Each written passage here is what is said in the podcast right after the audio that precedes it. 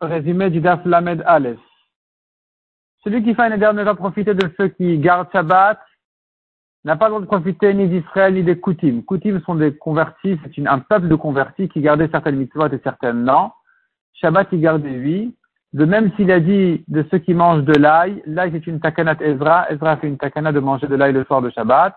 Cette takana concerne Israël et les Koutim, et il les garde tous, donc ils sont inclus dans son éder. Par contre, s'il a dit, je ne profite pas de ceux qui montent à Yerushalayim, eh bien, ici, c'est une mitzvah qui n'est respectée que par Israël et non pas par les Koutim. Et donc, il aura droit de profiter des Koutim et pas d'Israël.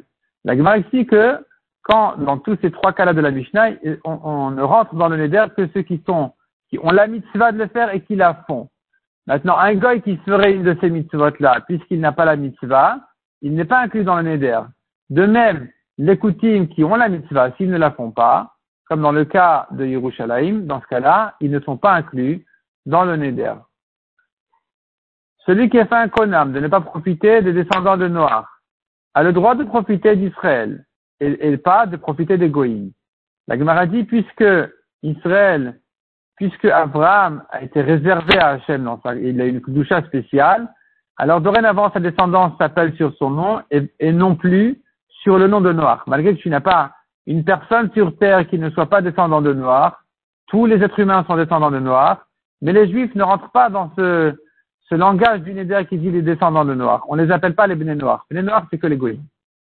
Mishnah suivante. Je ne profite pas des descendants de Abraham.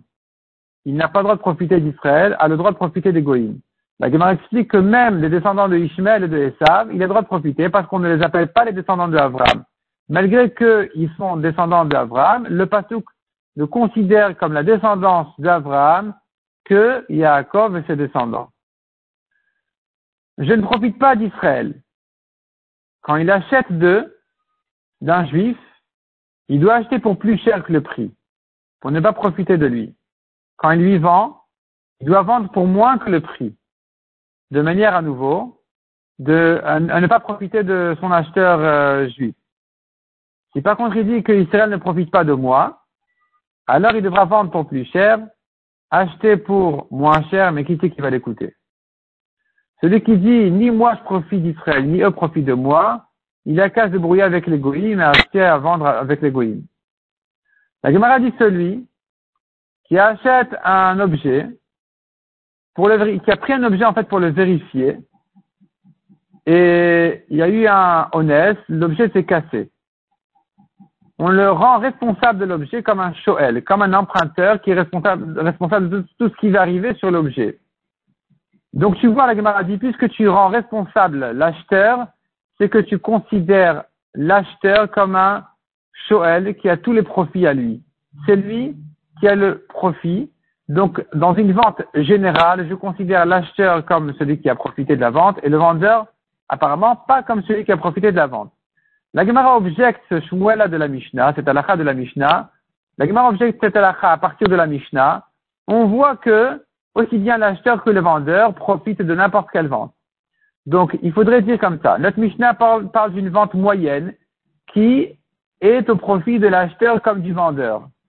Et donc, toujours, celui qui a fait un il devra changer le prix de manière à ne pas profiter. Par contre, le cas de Shmuel est dans un cas où c'est un article spécialement demandé et donc tout le profit n'est que sur l'acheteur. C'est pour ça qu'il en est responsable complètement comme un shoel, comme un emprunteur. La Gemara ramène une preuve pour cette halakha de Shmuel. Quelqu'un qui vient chez le vendeur. Il lui dit, écoute, donne-moi ces objets, ces ustensiles-là. Je vais les amener en cadeau chez ma belle famille. Et si ça leur convient, je les paye. Sinon, je te paye le profit que j'ai eu de, de leur avoir proposé ce cadeau, donc ils sont reconnaissants, et ça me vaut quelque chose, je paierai ce quelque chose en question. Si maintenant, en chemin d'aller, les ustensiles se sont cassés, il y a eu un honnête, il en est complètement responsable. Donc tu vois qu'un acheteur est considéré comme celui qui a profité complètement de l'achat. Donc comme on a dit, il s'agirait éventuellement d'un cas où c'est un article spécialement demandé, donc celui qui en profite, c'est pas le vendeur, il le vend très facilement, c'est l'acheteur qui en a profité, qui est content, donc il en est complètement responsable. Cependant, en retour, on a dit, Si ça s'est cassé au retour, il est pas tout, parce que dans un cas de honnête, il n'est plus considéré comme Shoel, comme un emprunteur au retour. Il veut rendre, il est simplement considéré comme un Shomer Sachar, un gardien qui est payé pour la garde. Et dans un cas de honnête, comme ici ça s'est cassé, c'est pas de sa faute, il est pas tout. La Gemara dit, cependant dans le cas où quelqu'un, il prend un âne pour le vendre. Et donc il lui dit comme ça, si je le vends, je te le paye, sinon je te le rends. Ici, même au retour, s'il y a eu un honnête, l'âne il est tombé, il est mort, il s'est écroulé, eh bien, il en est responsable complètement, il est khayab, parce qu'il n'y a pas de retour ici. S'il trouve un acheteur, même au seuil de sa porte, il va lui vendre. Donc il y a pas, il est toujours considéré comme un acheteur qui en profite complètement, et donc il en est responsable toujours comme un shoel, il est khayab même dans un cas de honnête. Quelqu'un qui dit Konam, je fais un éder de ne pas profiter des Arelim. Arelim, ceux qui ne sont pas circoncis. Il aura droit de profiter des non-circoncis juifs et n'aura pas droit de profiter des circoncis goïm. Parce que Arelim, de manière générale, ça veut dire les goïm. Peu importe, oui, mila, non, mila, ça veut dire les goïm de manière générale. Pareil, celui qui dit je ne profite pas des moulim, ceux qui ont fait la mila, il n'a pas droit de profiter des juifs de manière générale, peu importe s'ils ont fait la mila ou pas, parce que les juifs, de manière générale, on les appelle les moulim, les mehoulim. Et les goïms, de manière générale, on les appelle les arélim. Le Gemara ramène, la Mishnah ramène des preuves des psukim que les goïms, de manière générale, s'appellent des arélim. La Gemara dit encore, regarde combien la, la orla est répugnante, puisqu'on méprise les goïms par elle, en disant tous les goïms sont des arélim. Regarde combien la mila est grande, sur laquelle ont été données 13 alliances. 13 fois le pasuk dit Brit sur Mila. Donc c'est une alliance entre le juif et Akadosh Baruch. La Gemara dit encore, la Mishnah dit encore, Rabbi Yossi dit, la Mila est grande, elle repousse Shabbat.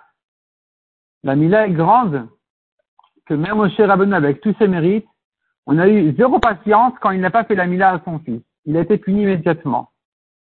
La Mila est grande, elle repousse même la Sarat, quelqu'un qui a une tache de lèpre sur la Mila, on la coupe alors qu'en général c'est interdit.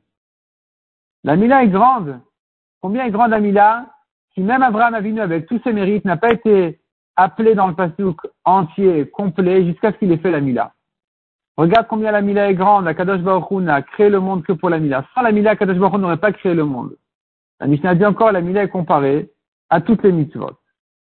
La Gemara dans le va ramener encore, tout au long de la page, des drachot sur l'importance et la grandeur de la Mila.